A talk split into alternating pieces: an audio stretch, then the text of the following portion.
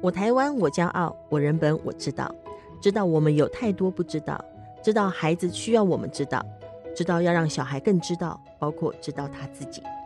欢迎收听我人本我知道。亲爱的听众朋友，大家好，欢迎收听我人本我知道，我是人本教育基金会的执行长乔兰。呃，在今天我们的录音室来到一位老朋友哈，他也是在我们这一期人本教育杂志上又写一篇玩是最好的学习。瑞典幼儿园杨嘉玲杨老师，我们欢迎杨老师。嗯，大家好，嘉玲是我们的老朋友了哈。嗯，我很久以前，很久很久很久很真的很久以前，你还在国中当老师的时候，嗯，我们有见过一次面，很久。我印象很深刻，你会拿罗曼史来教性平教育。哦，对对对，还会看漫画，还会用 漫画跟学生一起看漫画。就是嘉玲本身是性别平等教育协会，现在是呃会员理事。嗯，对，我现在是永久会员，那之前是创会的理事长，嗯，不不，创会秘书长，我把理事长苏千林干掉了，我是创会秘书长，秘书长。然后现在是呃高师大性别算是性别所的老师哦。对，然后现在也兼任所长，所以稍微忙碌一点。哦，那很忙，行政职就比较忙。对对对，嗯嗯。那当然，嘉玲她最呃，我们每次常常会提到嘉玲有个部分，就是因为瑞典经验哈，就是你在瑞典留学，嗯，多少时间啊？嗯、呃，我在那边读嗯、呃、博士，花了五年的时间。然后，但是因为后来跟他们一直有研究计划，所以呃，Ruby 就是我女儿，她小学三年级的时候，我还有把她带回去瑞典一年研究过，所以她等于在那边有呃被生下来，然后念小念幼儿园念了三年，跟去瑞典念小学三年级一年的经验。她那时候这样子突然去练一个三年级一年是 OK 的哦。她刚去的时候跟我讲说：“妈妈，我感觉 A 告。”拢比我更较好，因为一季就要个看有。为什么？一个看看有，这边一个嘛看无。他就是没有提早学英文，所以他字母也看不懂。然后，嗯，小时候在瑞典的生字大概都忘光了，只记得跟幼儿很相关的字，例如冰淇淋，就是那种好吃的东西，这种还记得，其他都忘了。所以每每个人对记忆都有个记忆点，对，通常味道跟食物是是很重要的。所以，呃，你刚刚提到说，露比他等于是他是等于是在瑞典出生嘛，哈，对，他在瑞典出生，然后读幼又读一小段幼儿园，然后直到呃后来回到台湾之后，又又在小三再去一趟，对，所以所以你说到他回到他小三回到瑞典去读那一年的时候，一一共拿 A 高不卖力哈，啊，你你的瑞典幼儿园刚不尬这哈，没有呢，因为我。其实，在瑞典很特别，就是说，它其实是让呃每一个小孩一岁以上，嗯、就是说每个市政府都有责任提供给一岁以上的小孩呃读呃幼儿园，也就是那个幼幼托服务。然后一岁一岁一岁刚会走路，对，嗯，他那时候去还不会走，他是在瑞典第一天上课的时候才第一次推着车子走七步。所以就是其实像他们那边，就是说，因为嗯。呃他比较希望就是是父母不不需要为了家庭跟呃工作就是必须要择一，然后也同时希望就是说小孩是有比较多嗯、呃、可以认同的大人的对象，而不是这种很密集的，就是单一的爸爸或妈妈或保姆呃个别在照顾小孩。所以就是说，像他那时候就是一岁又两周就上幼儿园，然后他就在瑞典念了三年。那因为一些尼维因呐，所以就是他回台湾又继续念了三年，他把幼儿园当成小学念。足足读六年幼儿园，对，然后但是我就觉得其实很重要，就是还好他们没有教很多所谓我们以以为的那种不要输在起跑点的听说读写或者是英文数学，嗯嗯、不然我都会可以想见这个已经把幼儿园当小学念的小孩，应该其他小学料都皮一皮皮呀，因为小米龙就油条了，他都觉得很无聊，或者是已经学习反胃了这样子。但是你那时候他去上幼儿园，对你而言，你的。呃，我有一些文化冲击或不同的冲击，像你刚刚提到说，他比较不要，他不会去弄什么，呃，不要输在起跑点，他也没有教任何的呃，听说读写这些内容，那他在干嘛呢？嗯，他们其实就是都在玩。那我在瑞典学会，其实第一个东西是叫做轻松放轻松带小孩，因为这个很难呐、啊。对，因为其实像我们家小孩，就是他十五个月回台湾的时候，那时候就是。比他大三个月大的哥哥已经能够完整讲出一个“我们要去吃意大利面吗”这样完整的句子。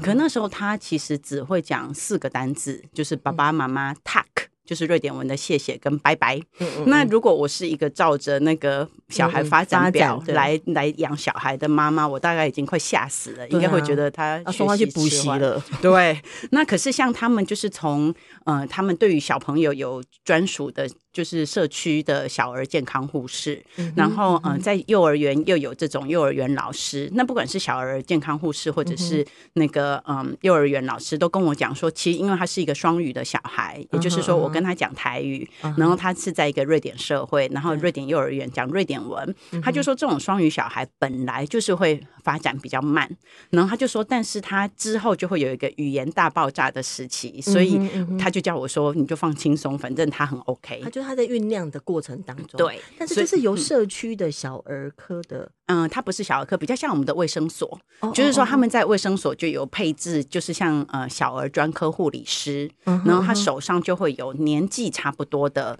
嗯、呃，就是一批一批的那种这个社区里头的小孩，那所以就是不管是打预防针、什么听力、视力、各种发展检查，都是是找小儿专科护理师。那那个呃，因为他一岁又上幼儿园，所以如果有带小孩的问题，那个幼教老师也会变成我很好的一个老师。哦，听起来你可以放轻松，有个部分是周围有些资源系统，是有些可以对话，而且可以提供一些看法的人呢。对，嘿，对，所以就是他一去的时候，因为就是他就是嗯。我们刚进去，因为瑞典的幼儿园它有一个很特别的制度，叫做入学周，嗯、然后这个入学周甚至可以拉长到两周，因为他会希望这个小孩是在一个信任跟安全的状况之下，就是喜欢这个学校，所以他像我们那时候去第一天就是一小时，然后啊、呃、第二天他可能看小孩的状况觉得 OK，他就会请爸妈跟小孩讲说我们会离开二十分钟，那爸妈就会被请到隔壁间去喝咖啡，但是他就会跟小孩很明确讲说。二十分钟后，爸爸妈妈一定会回来，嗯、就是透过这种渐进式，然后让小孩知道说他呃，因爸妈不会逃走，而且不会不见，对，不会不见，然后他不会被丢在那，出现，对，嘿，那所以就是，我就觉得他们是用这种渐进式，然后他就说，所以要让小孩喜欢幼儿园，然后在幼儿园觉得很安心，这是很重要的。我们确实很多那种幼幼儿园都会说：“妈妈，你走啦，你走就好了，你走我可以来，我没问题。”是，可是他们就是缺少跟小孩沟通的过程，对，所以即使他那时候一岁，而且也还不会讲话嘛，但是我就会跟他讲说：“哎，露比妈妈今今晚被行照，阿贵里早昏经。”然后因为不知道他小孩不知道什么叫二十分钟，所以我还跟他讲说：“现在等等的洗经了，洗澡该都几遍哈，就是摆比一下形状，那种差不多。”叶熊妈妈都会对，嘿，那他们就是是需要就是嗯跟小孩讲这么清楚，然后以及他们也会。会教我们说，跟小朋友讲，就是要越具象化越好。对，那他就会比较知道说，哦，好，那妈妈一定会来。那所以他就很少那种什么在小在幼儿园会哭不停，然后或者是其他小孩也都很少哈。你看到你们同样在那幼稚园的小孩，对，那可是有一些真的就会哭比较久，所以那个时候你就会发现，呃，他们老师就会一直抱着那个小孩。哦，对，所以就是变成就是说，呃，他们给我们看他们刚开学的呃影片的时候，就会发现一群小孩都在地上玩沙，然后可是就会有一直有一阵阵的哭声，然后后来镜头一转，就发现是那一个刚入学一直在哭的另外的小孩，但是老师就会一直把他抱在身上。嗯对，所以他其实要看待小孩的这时候的情绪反应，要花比较细致的心心思，而不是只是叫他不要哭，不要哭。没有，对，嗯嗯。但你刚刚有提到一个点，就是说。我觉得他那，除了那个渐进式之外，他有有一个蛮重要的部分，就是他慢慢，他是在建立小孩的安全感哎。是，就是我在没有看到父母的时候，我仍然觉得父母是有关照我，或者我觉得我还是下一次要看到父母的时间，他会出现。对，这种。可预期的安全感，而且他们甚至还会要求我们要把那个家人的照片，就是提供给、嗯、呃老师，然后老师就每个小孩都做成一个海报的那种呃照片，那嗯、呃、他就会写上他的名字，然后比如说爸爸妈妈、嗯、阿公阿妈，或者比如说小猫小狗这样，嗯、嘿，就是家庭成员，然后都贴着，嗯、那他就会贴在那个小孩看得到的高度，嗯、所以你就会发现有些小孩他如果想爸妈，他就会自己跑去那个照片前面，呢就开始喃喃自语，哎、然后或者是他们。也会去看别人的爸妈，对，所以就是我就觉得他们照顾小孩会细致到，就是说连这种东西他都帮他准备好，那以便就是说他其实是哎可以跑去那边，那你就发现他们因为那时候他们都还在讲外星话，所以你觉得他们讲嗯，那念一念，然后他就然后也看看别人的爸妈，然后又回来了，所以就是。这样子也可以让，比如说其他小孩，比如说我们要去接小朋友的时候，其他小孩也会很快认得我是谁，因为他早就在照片上看到，因为都有照片在那里。没错，我真的我真的没料到会有这一招哎。嗯，其实其实他们他们的老师也就是呃幼受过幼教训练的老师，对对不对？那我们的老师也受过幼教训练呢，我觉得那个差别怎么会？我觉得那个出发点跟那个照顾的细致度的差别很大，欸嗯，差别很大。我觉得第一个就是，我觉得台湾的幼教老师是有专业的，嗯、可是他们现在反而是变成说，当他投入职场以后，嗯、他常常会有一种他以前教的跟他现在在职场里面不见得能够连起来的感觉。也就是说，如果他今天进去的是私幼，那一方面是劳动条件很差，所以就是说他们其实是长时工作，而且薪水是低的，嗯、然后也没有什么未来的发展性。那可是像 Ruby 他一回来。的时候，他在的是那个彭婉如基金会的社区自治幼儿园，后来改变成是社区自治非营利幼儿园。那在那一边的老师，因为他们薪水相对是好的，然后再就是说那些早期幼儿园老师，现在也都是各个其他非营利幼儿园的园长了。哦，哎，就是说他们其实那个嗯。呃整个劳动条件有被保障的状况之下，我觉得老师比较有那个余裕可以带小孩，这是一个。然后第二个就是说，他们没那么强调竞争跟那种所谓的我要看得到的呃成果。所以，比如说，我发现台湾的老师很累，他要做非常漂亮的学习档案，然后同一个活动他还要呃印二十次，因为呢要每一张纸上面要有那个小孩特别的特写跟照片，等于他不能用一个档案，然后就是发给二十。这个同学，那可是，在瑞典，我们根本就是他读了三年，他的学习档案大概不超过十页，就是一个非常破烂的东西。那为什么？因为就是他们平常如果有任何的呃教学活动，其实他就是把他照片照下来，然后就贴在呃。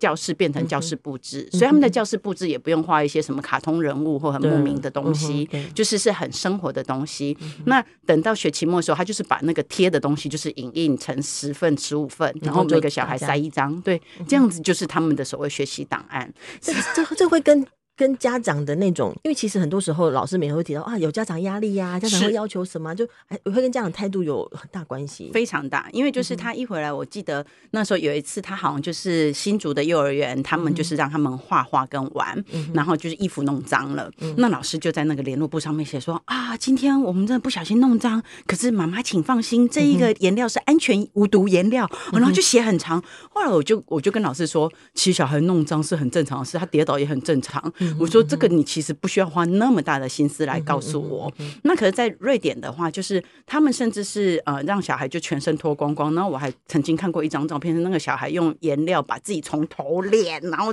全身全部都画黑了。老师也是觉得哇，好可爱，画就帮他照一张照片。这也是为什么我看得到的原因。然后他们就觉得没关系啊，那这个时候就是再把他抓去洗澡洗一洗啊，衣服脏了这很很正常。他们的那个嗯、呃，就像我文章里面写，他们洗衣精。广告都会告诉你说脏很好，也就是说它很脏，才表示它真的是尽情玩乐。我他刚回来跟土地互动，对，而且就是像他那时候还不会讲话，他我每次他回来，我帮他换尿布的时候，他整个尿布里面都是沙，甚至连大便也大得出沙来。然后过了半年后，他会讲话，他才跟我讲说：“老师，我刚不会塞假刷。” 我心里想说：“你静静不在讲话，最 lucky 啊！”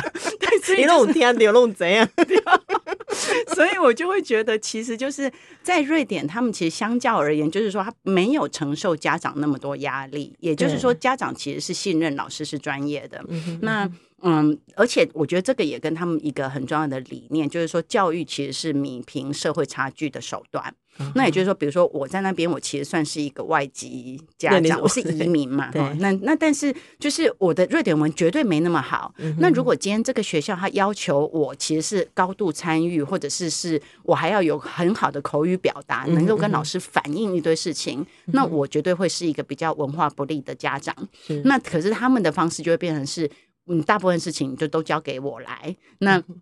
嗯，也相信你。那结果到最后，其实是看到小孩很快乐，然后家长也不用就是时时刻刻好像很担心，然后或者是嗯、呃，老师也不用很担心的说啊，我要跟家长报告，因为台湾是夸张到连托婴中心都要记录这个小孩喝奶喝几几克。我就想说，天哪，几 CC？对，我想说，我自己身为妈妈，我都没在记录了，为什么他们要做这么繁复的？强烈的不信任感，对对，非常强烈不信任感的，因为因为其实就如同你。也提到了蛮多这些经验，其实你要呃，能够就小孩在幼稚园，然后这样玩，其实我们是有一定的信任，说孩子这样玩得很高兴，而且这是孩子的需要，是，这是 OK 的，然后也觉得老师会照顾的，老师不会呃放任呃不不合理发生的事情发生，你他就有这个信心，是。那那那个沟通起来，当然就在一个信心的状态下沟通是比较正向的，对，比较可以大家比较互相可以互惠的，对，但是从从。也许是我们自己的工作的关系，我们我们常接触到了幼教的的状况，就是如同这次杂技里头，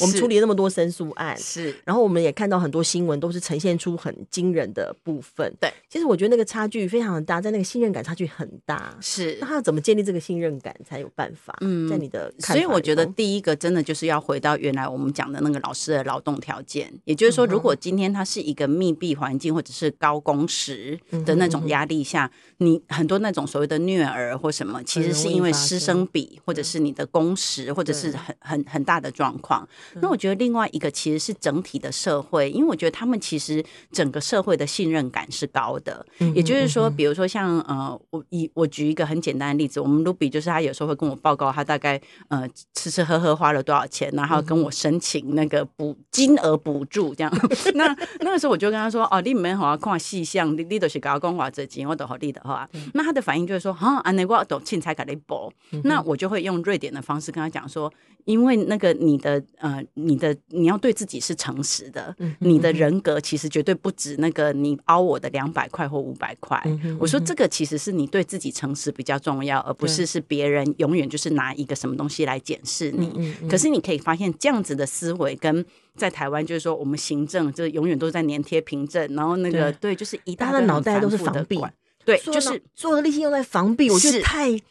受不了！你干嘛把那些花在防弊呢？是有那么多值得做的事，对对，对？而且就是他们他们的讲法就是说，其实人力是很珍贵的，对，所以他希望把员工放在就是是做有创造力的事情，而不是做这种就是你不需要特别专业训练就可以做的这种很 detail 的事。对，对，所以我觉得这个其实就会影响到，就是说连带的包含他们的行政或者是包含他们的这种教育方式，嗯、其实都是是以非常重要的信任为基础。那另外一个。就是说，我觉得相较而言，他们的家长权力没有台湾那么的大。所谓的家长权力没那么大的意思是说，他们其实是有民主机制去保保障家长的参与，包含家长委员会。可是他们嗯、呃，并不会认为家长是有权利把小孩当成自己的东西或意志的延伸，然后以此来干预很多所谓专业可以决定的事。尤其要尊重专业。对，所以举例来讲，比如说我们很可能在性平教育之前推不动，就是会卡在那个。很多家长觉得他可以说很多话，那可是，在瑞典，他们就会觉得，如果这是一个学呃国家的教育方针，或者说这是一个对全社会都好的事情，那基本上这个是小孩基本权利，而不是是家长可以用他个人的价值观或意志来判断或决定的。那我觉得这个放在幼教里面，其实你也可以看到，就是说他们其实就是给所有家长的观念，就是小孩就是要让他玩。那因为他们嗯去。全国每个人民就是每年都有五个礼拜的休假，所以他们甚至都会来全国每个人民。对，不是只有老师才有寒暑假，所以呢，就像那时候幼儿园老师也都会来跟我讲说：“哎，你暑假要让你的小孩放假，这是他的基本权利。”所以他们就是连小孩应该要休憩、嗯、要放假，对，这个其实是从这么日常生活当中就都有的概念。对，而、啊、我觉得这个其实就会变成是一个很正向的循环，就变成就是说从小，哎，我们信任老师，老师好好对待小孩。嗯、那但那个前提就一定是在他们有其他配套嘛，包含他们。是全世界最早禁止体罚小孩的国家，对，然后非常全面禁止，对，然后非常尊重儿童的权利，嗯、然后以及就是说他们的社会福利，就是说让每个人活得比较像人，而不是那种就是嗯、呃、过劳，然后或者是说呃劳动条件不佳，然后或者是教育环境不佳这样子。嗯所以这这就让我一直联想，就是说，事实上，我们的整个社会里头的大人也是都蛮用委屈自己的方式在符合这些社会条件，对，或符合这些社会劳动。其实大人的状态是这样，所以大人也会很很自然的反应的模式是要小孩也委屈自己，是。要小孩也要呃，就是把自己的需求往后放啦，把自己的情感往后放啦，然后在某种呃被限定的低条件之下要要去呃受教育也好或生存也好，对，那原来幼教。上礼拜我们上礼拜在录那个，就是在介绍整个这一期杂志哈，跟僵尸在对话，所以聊到就是说，事实上现在的幼稚园就台湾的状况，你看到那个现象像是。好像是一个为大人方便而设立的地方，是家长方便把小孩放那边，哈，然后等等一下，家长觉得啊，我要上班嘛，我辛苦，我要那么长的工作时间，那小孩也这么长的时间在幼稚园，是。那老师的状态也是，就如同你刚刚提到那个，因为劳动条件低，那整个的整个对待的哲学，就是不是要真正为孩子办一个什么样的幼教，对，而是我就一个一个地方把小孩放在那里，对。我觉得那个差距很大，但是在原来幼稚园的发展跟思考，像你刚刚前面提到说，呃，在瑞典他们里头会思考说，要让孩子有机会碰到更多不同的典范，嗯，一岁两岁就要遇到不同的典范，而不是只有父母在带，是是对他个人生命发生寓意的。我就是听着是会感动的，而且原来幼教应该是要走这个路线的，是是，对，但是我们这个目前差距很大，对，没错。对，而且我觉得他们就是很强调是说，你要让孩子是跟自然还有其他人和谐共生。嗯哼嗯哼，所以就是说，因为尤其我们台湾现在这种少子化的趋势，就是小孩其实第一个是他没什么机会跟他同年龄的孩子相处。嗯、也就是说，如果大人跟小孩相处，常常比如说大人会让他，嗯、那他就会不知道如何跟别人协商，或者是跟别人沟通。那另外一个就是说，我们其实整个台湾的生活里面也跟自然是很大。规模的脱钩嘛，就是说很多小孩的经验是，他就是被呃家长用车子从 A 点送到 B 点，再送到 C 点，他其实没什么机会是自己在社区里面走路，看整个社区的状况，然后知道社区里面有哪里有公园，哪里有树，哪里有鸟叫。那所以我觉得就是说，他们其实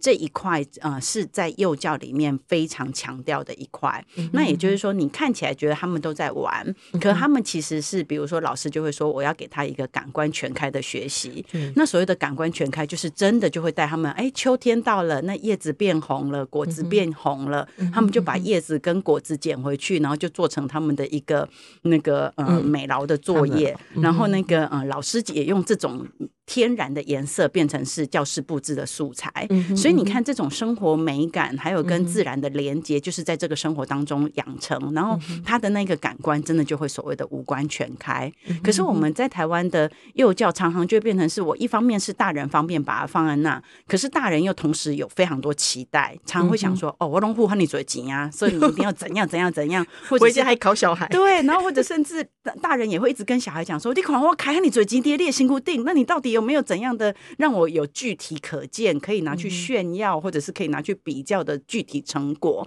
那可是他们其实就不会是看到这种具体成果，反而是希望这个小孩是可以养成他一辈子的好奇心，然后他们的终生教育其实也证明了他们一辈子就是都有很强的学习欲望，对，而不会是让我们就是一一大考完就想要焚书这样，然后就再也不想看书。对，就我觉得这个其实小孩只看只看看教科书，竟然不看别的书。对。对对，很可惜。嗯，对。你你你刚刚讲到五官全开哈，对这件事蛮有趣。这是在呃，你特别是在幼教里头看到这样子的、嗯、呃课程设计，嗯，跟带领，对不对？对，它是一个，他他为什么会走这个路线？我觉得很有趣啦。对，看看能不能再多说一点点，就是说，因为五官全开是什么意思？就是说，让孩子全心去感受一切他周围的事物跟互动嘛。嗯嗯嗯，那五官是指呃，就是。呃，人的嗅觉啦，等等的。的开发对，就是我可以举一个例子，就比如说我们在跟小孩讲绘本的时候，嗯、其实嗯、呃，当小孩在看绘本的时候，他其实看着那个图，耳朵听着大人在跟他讲的那些绘本的内容，嗯、可他很可能他的小脑袋瓜已经不知道飞到哪里去了。嗯、那他里面讲到花香，讲到鸟叫或什么，他很可能其实他自己就有非常多的联想。嗯、那可是我们在台湾就是变成就是说，我们已经是大人很习惯，就是比如说我看一本书，我。只看字，那你就会发，你测试一下，你就会发现，比如说有很多时候，小孩会从图里面读出很多文字没告诉你的讯息，可是我们这种很习惯文字的大人反而忘记了，可是。我觉得台湾的教育现在反而会出现一个状况，就是我们其实是已经被知识教育教到受限制的大人了。是可是我们用这种受限制的能力，然后同样的想要让这些小孩的能力也因此被局限住。嗯、所以我觉得就是说，他们的那个过程里面，就是他们其实很强调。呃，小孩跟人的互动，像 Ruby 回来台湾的时候，他看到巧虎，他就问说这一下，然后我表姐就说，你大概是全台湾唯一一个不认得巧虎是谁的小孩了，嘿，因为就是他们其实不那么强调，就是说我要跟一个呃电视节目，比如说是那种某某儿童电台哈，某某儿童电视台，还是是某个这种套装的这种儿童教具熟悉，他其实是希望你跟人熟悉，然后那个五官全开，就是像我们刚才讲的。他们玩沙，他们最喜欢玩的就是把沙子，然后小孩就去呃用水壶去倒了一桶水，然后就把它放到沙子里，然后就把它做成就是他们认为他们正在做那个糕点，然后然后做成糕点，那你就可以想见，那整个沙子就会黏 T T，然后就是全部就是一坨，然后你一定会玩的很脏。可是你可以发现它的那个触感、手感，那个其实是在那个过程当中学起来的。可是我们台湾的玩沙场就是一个白沙区。哎，就是一个很莫名其妙，也不是当地的沙，然后很莫名的东西。那但是他们其实就是说都运沙呢，对，真的，然后就很难维持。可是你看他们，他们甚至有一个童言童语，就叫做 “Giga 抹牙”，就是是他做出来的那一坨泥水，然后那个泥水它可以有各种创造力，他一下就端出一坨泥，然后就跟你说这是 muffin 蛋糕，然后大人就要跟他说，嗯，好好吃，好好吃，然后他就又再回去再去想象成另外的玩具。那我就觉得，你看他们。他们其实反而就是在触感，然后你闻的、吃的，或者是你听到的，它其实这个是五官全开，而且连食物上面，他们也都会强调，就是说，嗯，像我们家小孩几乎不怎么挑食，原因就是因为他们就会是很强调给小孩是吃到那个食物的原来的味道，不见得要有太多加工。那比如说像吃饭，很多人也会觉得说，哎，怎么小孩好像没有专心吃饭？原因是因为你在。他吃饭之前就给他夹几堆乌龟宝，他已经饱了，嗯、那他当然就是给你不专心吃饭。嗯、对，那可是他们那边就变成是，比如说你餐前，他很可能只给你吃小黄瓜，生的小黄瓜，嗯、因为那种就是是有水分，然后可能暂时可以让他觉得有饱足感，嗯、可是事实上他其实就是水分而已。嗯、所以接下来他吃的东西他就吃得下。嗯、那可是我们如果看说啊，你巴豆腰哦，那就开始塞饼干、塞零食，嗯、那等到正餐的时候，他其实吃不下。嗯，对，所以就是类似像这种，我觉得都其其实都包含在五官全开，也就是说，连味觉他们就是让他尝试各种不同的食物的味道。所以你很少听到什么不吃红萝卜、不吃青椒、不吃什么。对，原因就是因为你你很多的味觉其实跟你小时候吃东西的习惯有关。那你小时候如果太早就吃到太甜的东西，你当然就会不喜欢没味道的东西。对。那这个概念其实也是在那个小儿护士那时候就有跟我说，嗯、呃，我把他带回来的时候，全台湾大概七个月大小孩全部都在吃苹果泥。然后我就想说，哎，根据小儿护士给我的食谱，好像感觉水果你要到到很后面，到十个月或十二个月左右。我回去就问呃小儿护士，他就说，因为苹果太甜了啊，你如果那么快给他吃这么甜的东西，他怎么可能回去吃没味道的马铃薯泥？嘿，所以他们其实是有，他有，他是蛮科学的，对，他其实很科学育儿。然后呢，他就是变成先从没味道的呃蔬蔬菜，或者甚至比如说呃。红萝卜泥，嗯嗯、然后什么豌豆泥，哦、嗯，就是从这种很天然原味的东西先开始，然后甚至要吃到马铃薯，呃，要吃到苹果泥的时候，都要配洛梨。嗯哼，因为洛梨是一个有营养，那它其实没味道的东西，嗯、然后它又可以中和掉那个过甜的味道。哇塞，对，所以你看，就是说他们的那个五官全开，就是一方面有基嗯、呃、非常科学的基础，对然后也让爸妈就是说我在育儿的时候，我其实不会无所适从，我其实也有所本啊。对，除了说看眼前小孩的需要之外，照顾小孩的需要之外，也还有所本，可以知道怎么样照顾这个孩子。对对对像其实你这文章有提到一点啊，那我们这一个杂志当中有提到蛮多，就是在幼稚园当中，我们最近常接到的案例都是强迫喂食，嗯嗯嗯，就说小孩不肯把饭吃完，强迫喂食，强迫他吃，还有包括就是说强迫小孩在定定时喝水，而且要喝多少量，因为老师可能担心呃没有吃完或没有没有没有均衡的都吃掉，然后可能有压力啊等等的，对，那甚至老师会因为要小教小孩某一些他。呃，时间你什么时间做什么事要固定，所以包括就是说什么时间可以尿尿，你才能去尿尿。嗯，这样的这个案例不是特不是全部普遍都这样，但是它就是发生了，至少我们收到了呃十几个案例是类似这种状况。这个是听起来也是，事实上他是已经到了虐待儿童的状况，可是这很难发生在瑞典的幼儿园吧？对，因为就是他们吃东西其实嗯。他们你会发现，他们也是非常科学，就是说，你其实是要是用一个好的用具，是比如说那个水壶是小孩的小手拿得起来，也有办法自己倒的这种小水壶，所以他们会用这种方式，就是小孩他可以自己去盛他想要多多少的，比如说意大利面，然后吃完如果饿了，他再去盛。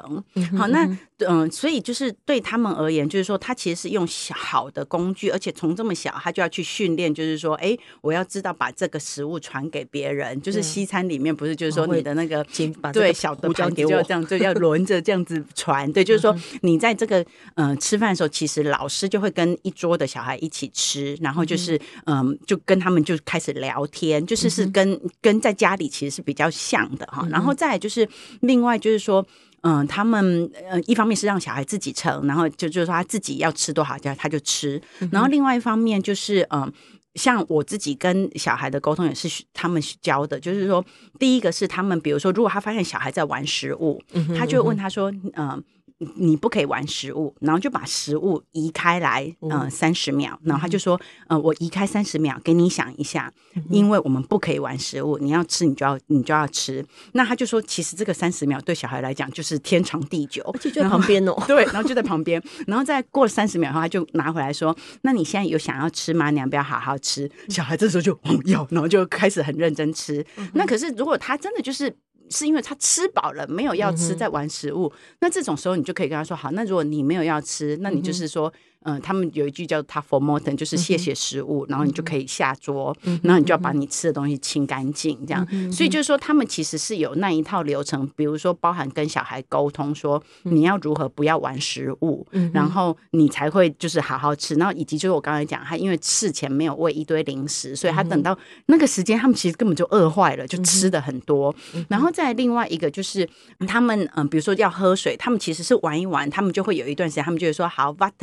就是是喝水时间，嗯、可是你想喝你就喝，嗯、对，那所以就是说也会有提醒他们，可是那个并不会是一个硬性规定，嗯、对，那所以我觉得就是他们在那个过程里面，小孩就可以自己决定说我要吃多少。嗯、那即使比如说卢比回到台湾，其实有很多食材是在瑞典没有的，嗯、所以他一定很多他都没吃过。那我的做法都会跟他讲说，卢比你也是在气矿买啊，因为这是你唔把夹过的物件，你夹一嘴，你那是不爱，妈妈绝对不会变用你。嘿，就是我会用这种方式，就是鼓励他尝试，可他不喜欢，他知道我不勉强他，或者是这种煮法你不喜欢，那我下次换另一种煮法，也许你就喜欢了。对，他们是用这种鼓励的方式，而不是强迫。对，那所以就是我觉得到最后。其实他们就嗯、呃，我觉得其实这跟台湾的那个身体自主权的教育也会息息相关。嗯、也就是说，如果有一种冷是阿公阿妈觉得你冷，还是是那种吃饭是嗯、呃，永远都是你没有办法自己知道我到底吃饱了没有，而且这些大人都是以爱之名说，或许为你好，你一定爱该讲完。嗯、那我们如何能确保他以后如果遇到一个性骚扰，或者是我们更不愿意发生的性侵害的情境，而对方跟他讲的是说，你现在有的。这任何不愉快的感觉都不算数，因为我是为你好。其实这个是同样的逻辑的。所以我就会常常觉得说，如果我们前置是一个不尊重小孩的表达跟他的身体自主权，你到最后要让他长出一个嗯拒绝性骚扰的能力，那是不可能的。对，对，所以我觉得他们其实，在这一块也是是一个非常一以贯之，就是小孩是一个主体。嗯哼，那那我我作为一个大人，我其实是会帮他设一些界限，或者是引导他。嗯嗯、可是我的这个界限，其实是我只做那个最嗯跟生命安全有关的事情。是，所以比如说，我们从呃小儿护士那边就就会被提醒说，小孩吃东西一定要坐着乖乖吃。所以他连开始在吃副食品的时候，嗯、他们都是被我们绑在那个娃娃的座椅上面乖乖吃。一定的姿势吗？嗯、呃，没有到一定姿势，因为它就是很舒服的座椅，但是我们就让它绑住，就是也就是那个所谓的卡住的那个东西，让它不会随便翻身或者是站起来。那或者是呃，IKEA 不是有儿童安全座椅，它也会有一个那个安全带，对，它其实让它就是系在安全带上，然后你乖乖吃。原因是因为我就问他说，那其为什么要做做这个？因为我很讨厌人家跟我讲说，餐桌礼仪是国际礼仪。对啊，对，我不想听。很多人都会说啊，我们要让小孩自由一点，他可以端着饭碗跑来跑去啊。对啊，但是他那个时候他就会讲说不行，因为这个是跟生命安全有关，他有可能会噎到。嗯、所以这种时候，嗯、作为家长，你就是要为这个小孩的生命安全负责的人，嗯、你这种时候就不能妥协。嗯、那比如说我像那个系安全带，或者是那个小、嗯、小孩安全座椅，你就发现，在台湾一直推不动，因为只要那个小孩哭两下、哀两声，就把那个爸妈就立刻把他抱起来，或甚至把他非常危险的抱在前座。我还看过有人是一边抱小孩一边在那边开车的，只因为这么多这样，对，只因为不忍心让小孩哭。我的 我我就会跟他们说，重点都很怪。对，我就跟他们说，小孩这个时候哭不会死，但是你把他抱在手上开车，这太危险了。对，所以在这种时候，他们就就会变成是，他会一边跟他讲说，哎，你要乖乖坐在那边，然后会会回应他，但他不会去把他抱起来，因为他就是要让你知道说，你就是该坐在那。其实他只真的要分清楚。是，所以我就觉得他们就是是只在这种时候，他非常坚持，而且不妥协。可他其他时候他不碎念，他不会说啊，你来假干呢，然后就开始在那边说啊，你回来杀你鬼哄啊，妈给你不要你鬼要，要被乱乱糟蹋这样。就是他不会是碎念这种小东西，可是这种安全的事情他就会很坚持。就像是比如说骑脚踏车一定要戴安全帽，嗯嗯嗯，那这个也是绝对不妥协的。然后甚至大人也因为小孩会讲说那。为什么你可以不用戴？那瑞典的确是十六岁以上就可以决定自己要不要戴。嗯、那可是大人就会为了给小孩示范，然后就说对，这个真的很重要，所以我们大人跟小孩都会一起戴。对，所以我觉得像这个就会是，我觉得他们就会。把持住一个原则，就是我的我尊重小孩，但是我还是是设了某些界限，而且我是引导者。但是呢，他其实也会是呃，在小孩主体的状况之下给他自由，然后那个自由就会是比较是我们刚才讲的五官全开，或者他可以自由选择他吃多少等等这样的的东西。那他自己就会知道说，哦，那我可以怎么样去观察我的环境，我可以怎么样让我自己身心是舒适的。是，我觉得那个抓大放小真的蛮重要啦。嗯。就是我们太容易只抓小，竟然不管大。对，我们该抓大放小嘛，不然我们怎么可能有那个力气呢？对。但但还有另外一个，就是说，呃，像你刚刚所提到的那个，就是呃，小孩在玩食物的时候，把它挪开三十秒。其实我觉得这个做法跟跟那个以孩子为中心、以孩子为主体，一定要紧紧结合在一起。对。否则，他这个做法就会变成责备，是就会变成骂他，就会变成让小孩有一种好害怕的感觉，会会伤心。就他他他，你绝对要心中想的事情是说，这是孩子的的学习，这是孩子的的需求，这是孩子我们在协助这个小孩，对，而不是只是完成我作为一个大人的威严等等的。如果你是你是呃心中没有把以孩子为中心或以孩子为主体当的很很前面而且很清楚或很融入的话，其实有很多。我我觉得是蛮好的做法，比如教小孩礼这些礼仪哈，就是就是你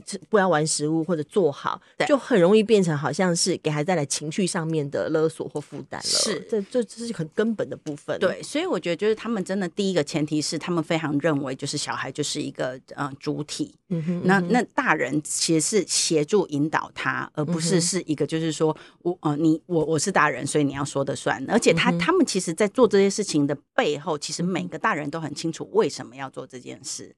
而不是是说哦、呃，因为。要礼貌，所以要做这件事。其实他们不是是是这种没有理由的，所以我就会觉得，就是说，像那个所谓的玩食物这个东西也是啊，就就是你说不是那种没有理由的，就是礼貌不是个理由。对，没错，礼貌绝对不是个理由。对，所以就就很像是，比如说我举一个例子，我在瑞典曾经做过那个两小无猜的研究案，因为台湾有非常多那种青少年，就其实只是因为他谈情说爱，然后结果是爸妈不开心，然后就就变成两个家长在互告。那瑞典其实也有一个规范。是叫做十五岁的小孩才有那个所谓的性的同意权。嗯嗯。那我去问他们的时候，他们就说：“你一定要搞清楚这一个法律背后的意义是什么。它的意义绝对不是说十五岁才可以发生性行为，因为每个小孩都是性的主体。嗯。那但是重点是，他定这一个规定是要让大人不能把小孩当成是性剥削的对象。OK。所以他设了这个对象，其实是防止小孩被大人利用。就他不能够说，哎，因为他有性自主权啊，他十。二岁，我我其实我其实是对他性剥削，因为这个其实是，嗯、所以这一条法律是跟大人讲的。OK，可是小孩子之间，他们有他们的性好奇、性探索，他们觉得这实在太自然了。嗯、这个因为每个小孩都是性的主体，嗯、所以他就会觉得说，如果他今天有这种性的探索，他重点反而是要去问他说：“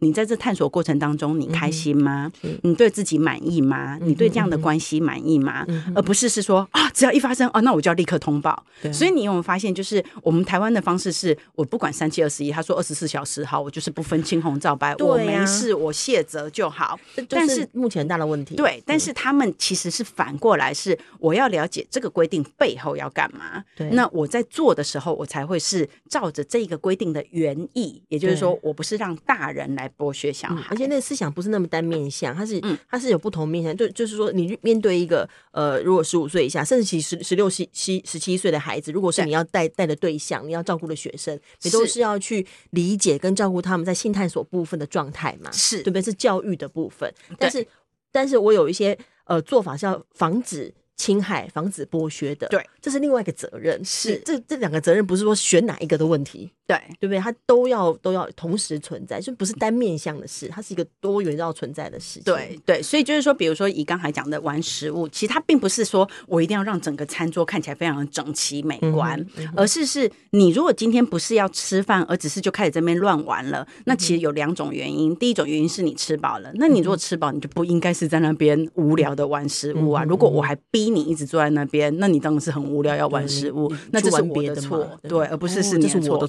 对。那但是实在是 对啊，但是如果今天是是他没有学会说我要好好吃饭，那这个时候我其实透过这个部分来让他知道说，你其实吃饭就是好好吃，吃完了就可以去玩。那这种时候你就会发现，过了三十秒，他就发现我真的很饿，我要吃，那他就会知道说我就是好好吃饭，对，而且专心吃饭对身体真的比较好，是，就科学上也是，对，所以就是。说，像他们，而且这个会延伸到他们一辈子。比如说，他们瑞典其实没有人吃饭在配电视的。